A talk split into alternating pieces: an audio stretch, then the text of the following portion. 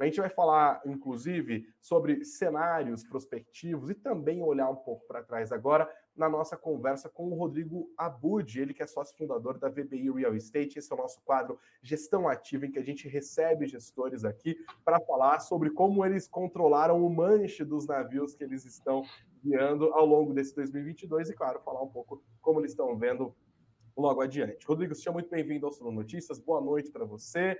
Espero que esteja tudo bem por aí. Eu só quero destacar para a nossa audiência, e por favor me corrija se eu estiver errado, a atuação da VBI Real Estate é basicamente mercado imobiliário. Vocês têm oito fundos, se eu contei certo, né? Com foco no mercado imobiliário e também desenvolvimento de shopping centers, escritórios, plantas industriais, residenciais. Vocês estão em todas, né? Como que funciona esse portfólio de vocês? Seja muito bem-vindo. Bom, boa noite, Greg. Antes de mais nada, obrigado aí pelo convite. Sempre um prazer para a gente estar aqui, né, falando um pouco sobre a VBI, sobre a nossa atuação. Basicamente, a VBI é uma casa de gestão de investimentos imobiliários. Tá? A gente sempre fez isso desde sempre. É uma empresa que começou em 2006. Tá? Desde então, a gente só faz gestão de investimentos no setor imobiliário. Começamos basicamente com investidores estrangeiros que queriam vir para o Brasil, né, investir no setor tá? e não tinham presença aqui. Então, a gente estruturava fundos offshore, né? fundos internacionais, que captavam dinheiro lá e alocavam aqui no Brasil. Nesse primeiro momento, a nossa estratégia era mais desenvolvimento, ou seja, construir projetos nos setores que você falou, né? residencial, ou escritórios, logística, shopping center, varejo, enfim, vários outros. E uma vez o, o, o, o imóvel, o ativo pronto, performado, a gente vendia a mercado. Tá? Mas depois, a partir de 2012, quando a gente começa a ver o desenvolvimento da indústria de fundos imobiliários, a gente começa a captar também aqui no Brasil. Tá? Então, a gente tem uh, os fundos listados aí em bolsa, né, que são também essa série de fundos nesses diferentes setores. A gente tem aí uh, uh, esses oito fundos listados em bolsa. Tá? Uh, uh, e aí é uma, um, um, uma estratégia mais de geração de rendimento, pagamento de dividendo mensal, uma estrutura típica de fundo eh, de fundos imobiliários, tá? Nesse setor. De olho no investidor que está olhando para o longo prazo, né? Exato, é aquele que aquele rentista, né, que está lá comprando o fundo imobiliário, comprando os ativos, com, comprando os contratos de locação que estão embaixo dele. Tá? Então, quanto que uh, tem em patrimônio juntando esses oito fundos hoje? Ah, hoje a VBI tem ao todo 6,8 bi sob gestão, tá? juntando todos esses fundos de estratégia de desenvolvimento com os fundos listados, a gente está com 6,8 bi uh, em ativos sob gestão. Tá, então... E como foi mover para lá e para cá esse 6,8 bi ao longo desse 2022? Tranquilinho, tranquilinho. 2022 foi uma tranquilidade. Custou todos esses cabelos que estão aqui, né? Faltando. Você começou o cabelo com top... o ano com, com franja, né? Então aqui, ó, torcendo para acabar 2022. Não, foi um ano bastante desafiador aqui para a gestão de fundos imobiliários. Tá? Então a gente começa aí com uma pressão inflacionária, né? Poxa, temos que controlar a inflação, e isso, a medida que a gente tinha que foi utilizada para controlar a inflação era a, a, a taxa de juros. Né? Então, quando a gente tem um cenário ascendente de taxa de juros, o mercado falou: opa, pera lá, vamos lá, não é hora, vamos para renda fixa. Né? Então, nosso grande desafio no primeiro semestre foi lidar com essa, é, é, essa estabilização da inflação via aumento da taxa de juros. Tá? Por isso, no primeiro semestre, uh, funcionou muito bem, funcionou melhor a estratégia de captação de recursos para fundos de crédito. Tá? Então, no setor imobiliário, mesmo os fundos imobiliários, a gente tem uma estratégia que é o crédito imobiliário. A gente dá crédito para empresas do setor fazerem os seus desenvolvimentos, comprarem os seus ativos, né, com a emissão dos CRIs, dos CRIs, que são o mecanismo de, de lastro com lastro imobiliário, né? mas o, o mecanismo de crédito com lastro imobiliário. Então a gente teve um primeiro semestre onde funcionou melhor esse setor então de crédito imobiliário, porque muitas vezes ele era uh, uh, CDI mais ou também linkado com inflação, né? Você tinha uma taxa fixa mais a inflação, né? Com a inflação ascendente, todo mundo falava, poxa, é uma boa estratégia estar nesses mecanismos.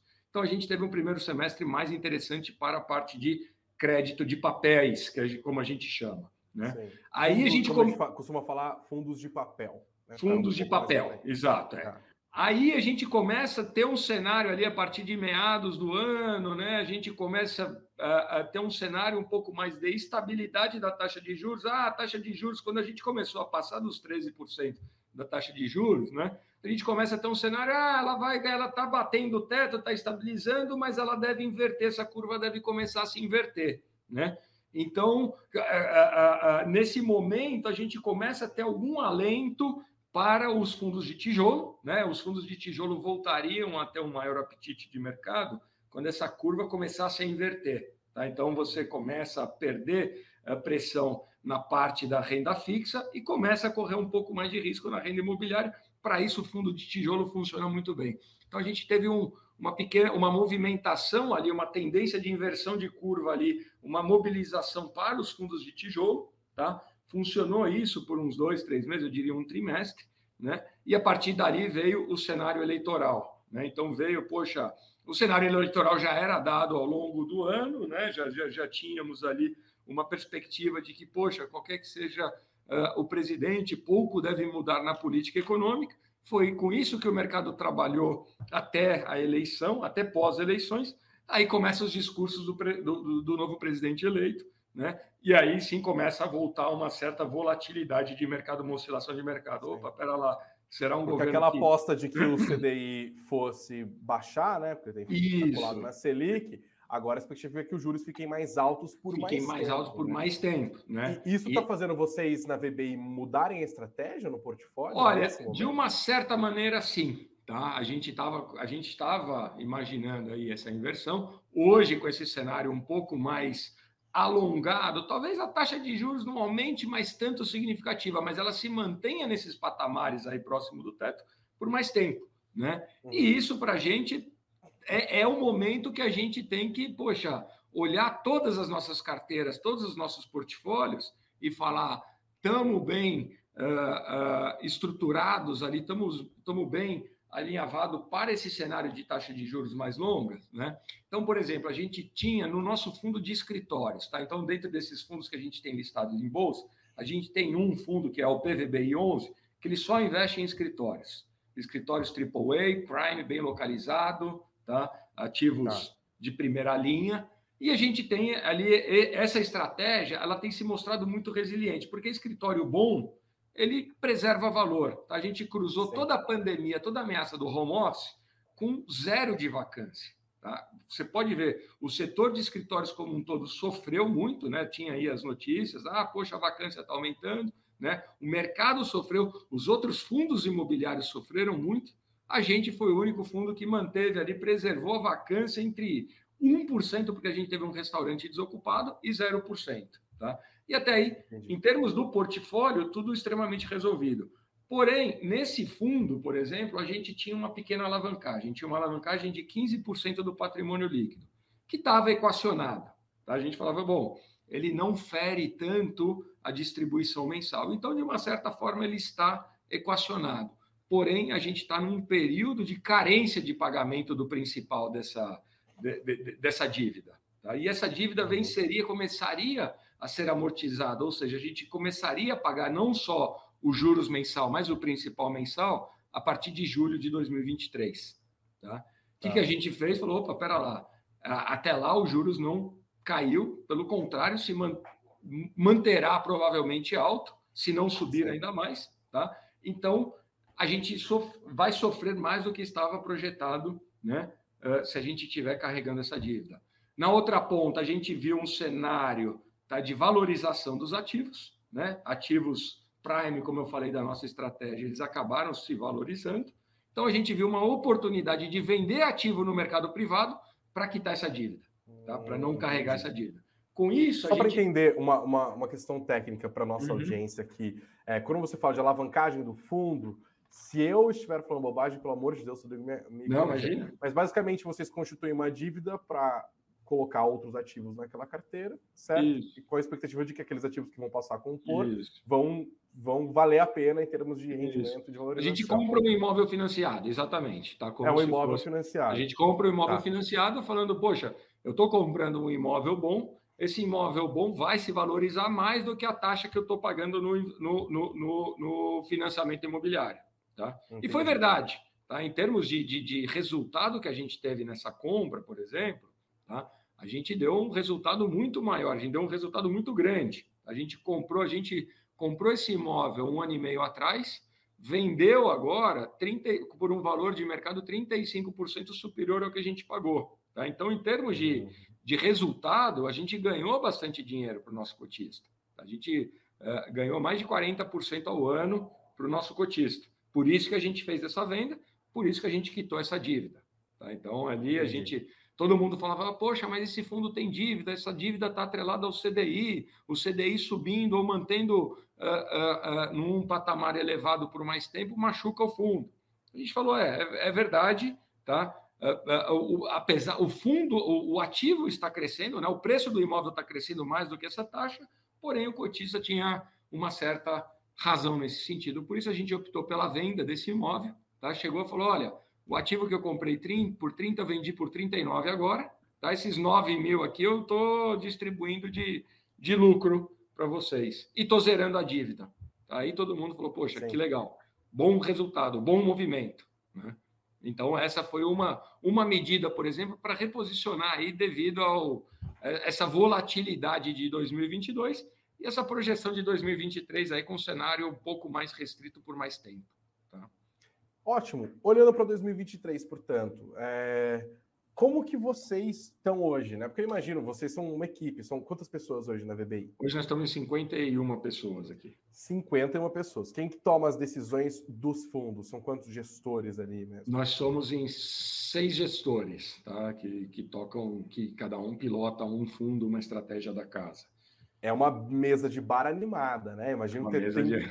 e tem vários cenários colocados aqui, né? Isso, Porque isso. Tem, tem possíveis desenhos que vão levar um risco fiscal de determinado tamanho, outro de outro e tal. Como que vocês enxergam 2023 olhando agora, né, com esse olhar de dezembro de 2022? Vocês fazem plano A, plano B, plano C? Tem alguma coisa que vocês ah, conseguem adiantar para a gente aqui? sem dúvida, quando a gente fecha, né? Essa é uma época de fechamento de business plan, projeções, metas, metas de captação, contratação, demissão, sei lá, né? Tudo passa por toda a parte de, de, de planejamento da empresa como um todo, né? Então, quando Sim. a gente olha, a gente fala, poxa, o, o, o, o que tem sido discutido em termos de política econômica barra política social é, é um pouco, um pouco menos favorável do que a gente imaginava três meses atrás tá, para a gestão de fundos imobiliários. Então, a gente volta uh, àquele cenário que eu falei do primeiro semestre de 2022. A gente volta, poxa, tem que trabalhar com uma taxa de juros mais elevada por mais tempo, né?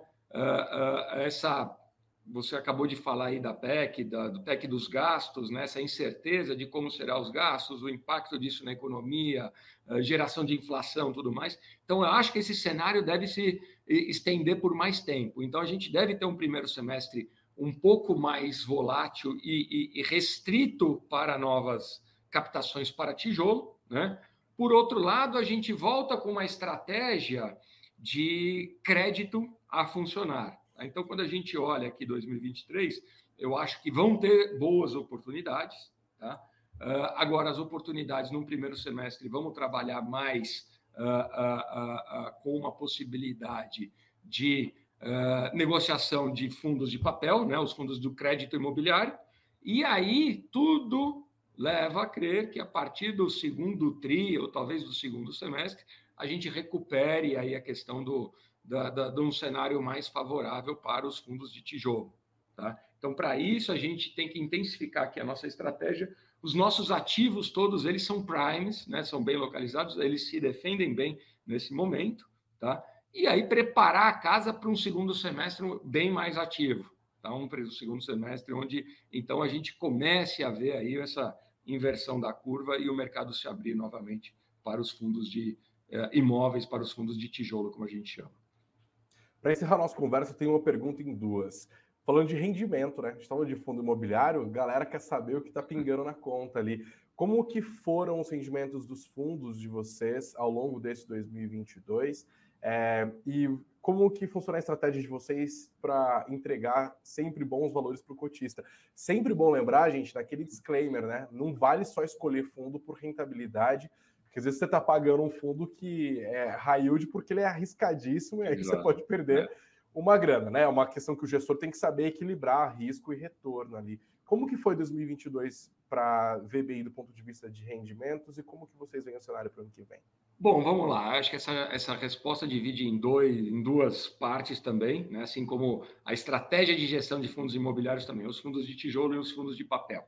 Tá? Então, vamos separar ali, porque no, para os fundos de tijolo, a VBI ela tem uma, uma abordagem do fundo de tijolo, dos fundos de imóveis, muito uh, direcionada para o valor do imóvel e sim, e não, como você falou, do dividendo que ele paga mensal. Tá? Então, a gente sempre, quando vai comprar um imóvel, quando a gente vai analisar um imóvel, a gente faz uma análise de baixo para cima. O custo do terreno, do tijolo, da construção, do contrato de locação, atribui um valor, né? E, e, e depois vê ah, o aluguel, quanto que daria, qual que é o, o yield que está pagando. Tudo isso muito baseado na localização do imóvel qualidade do imóvel e governança do imóvel. Tá? Então, com esses três atributos imobiliários, o que, que acontece? A gente sempre tem bons imóveis na carteira. E os bons imóveis, eles preservam valor mesmo no cenário adverso. Tá? Então, bom imóvel, quando o cenário está favorável, ele cresce acima da inflação. Quando o cenário não está favorável, ele vai crescer atrelado à inflação, né? a gente repassa o custo da inflação. Então, para os fundos de tijolo esse ano, foi um, um, um, ano defensivo onde a gente performou bem. A gente continuou entregando uh, os nossos dividendos muito atrelados à inflação. Tá? A gente não teve perda, a gente não teve vacância, a gente não teve redução de aluguel, então a gente teve aí uma distribuição que veio caminhando em linha com a inflação, o que está bom demais. Tá? E o mercado melhorando, a gente passa, a gente distribui acima da inflação. Tá? Uh, então, o fundo de tijolo se defendeu muito bem. Passamos incólumes ali, tanto no LVBI, que é o nosso fundo de logística, como no PVBI, que é o nosso fundo de escritórios, como no EVBI, que é o nosso fundo de varejo, tá? como os fundos também que a gente herdou do Pátria, né? da transação, aí, da associação que a gente uhum. fez o Pátria ao longo do ano, o PATI C e o PATI L. Tá? Então, para esses cinco fundos de tijolo, sem nenhum problema, foi tudo super bem. Os fundos de papel, como eu falei, que começou o ano com um cenário muito mais favorável em função da taxa de juros elevada e da inflação elevada, eles começaram o ano pagando super bem, tá? então eles estavam com dividendo uh, uh, uh, aí uns 300, 400 base points acima da, da curva de juros, né? então pagando CDI mais 3, 4, IPC A mais 7, 8%, 8, 8,5%. Tá? Então a gente começou um ano bem, por isso que o mercado foi favorável para a captação. E aí a gente teve um cenário deflacionário ali, né, que aconteceu nos últimos três meses, que aí machucou um pouco a distribuição. Tá? Então a gente teve alguma, alguma uh, uh, machucada ali na distribuição mensal dos nossos fundos de papel, em função desse cenário deflacionário, né, uh, que agora já está equilibrado novamente, a gente está recuperando a distribuição mensal. Isso acabou afetando o valor da nossa cota. Hoje vira uma, uma baita oportunidade, porque é um fundo que já está recuperando a distribuição mensal e ele ainda está negociado com um desconto significativo perto do, do valor dele de, de livro, né? o valor dele de book. Sim. Tá? Então, uh, uh, assim, foi um ano, não podemos dizer que foi fácil, mas a gente acabou tendo aí um, um resultado interessante. É, esses chacoalhões que acontecem no mercado criam sempre boas oportunidades de investimento. Exato. É, é isso. Rodrigo Abud, sócio da VBI Real Estate. Eu estava até na dúvida de pesquisar se era VBI ou VBI. Claro. VBI. Bem metido. É, VBI, nosso, fácil, mais fácil de falar. Rodrigo, boa gestão para você. Obrigado por ter conversado com a gente aqui. Portas sempre abertas, tá? Suno Notícias está aqui sempre para facilitar essa conversa também entre o cotista, o investidor está procurando bons negócios e hum. falar com gestores como você é sempre muito importante para a gente, tá? 2023 a gente volta a se falar com certeza. Imagina, eu que agradeço a oportunidade, Greg, estamos aqui à disposição, tá? E para quem tiver qualquer dúvida, assim, os nossos canais de RI estão sempre totalmente abertos, tá? Então a gente tem aí o o, o, os, o, site da, da, da, gestora, cada um dos fundos listados também tem o seu, o seu portal ali, o seu canal né, de comunicação com o cotista, e nas principais plataformas digitais também, estamos em todas elas, tá? Então, qualquer dúvida que tenha sobre qualquer um dos nossos fundos, fique à vontade que nós estamos aqui à disposição para esclarecer, tá certo? Pode encher a caixinha de pergunta. Transparência é Exatamente, no que precisar. Valeu, Rodrigo. Grande abraço. Obrigado a vocês. Um abraço.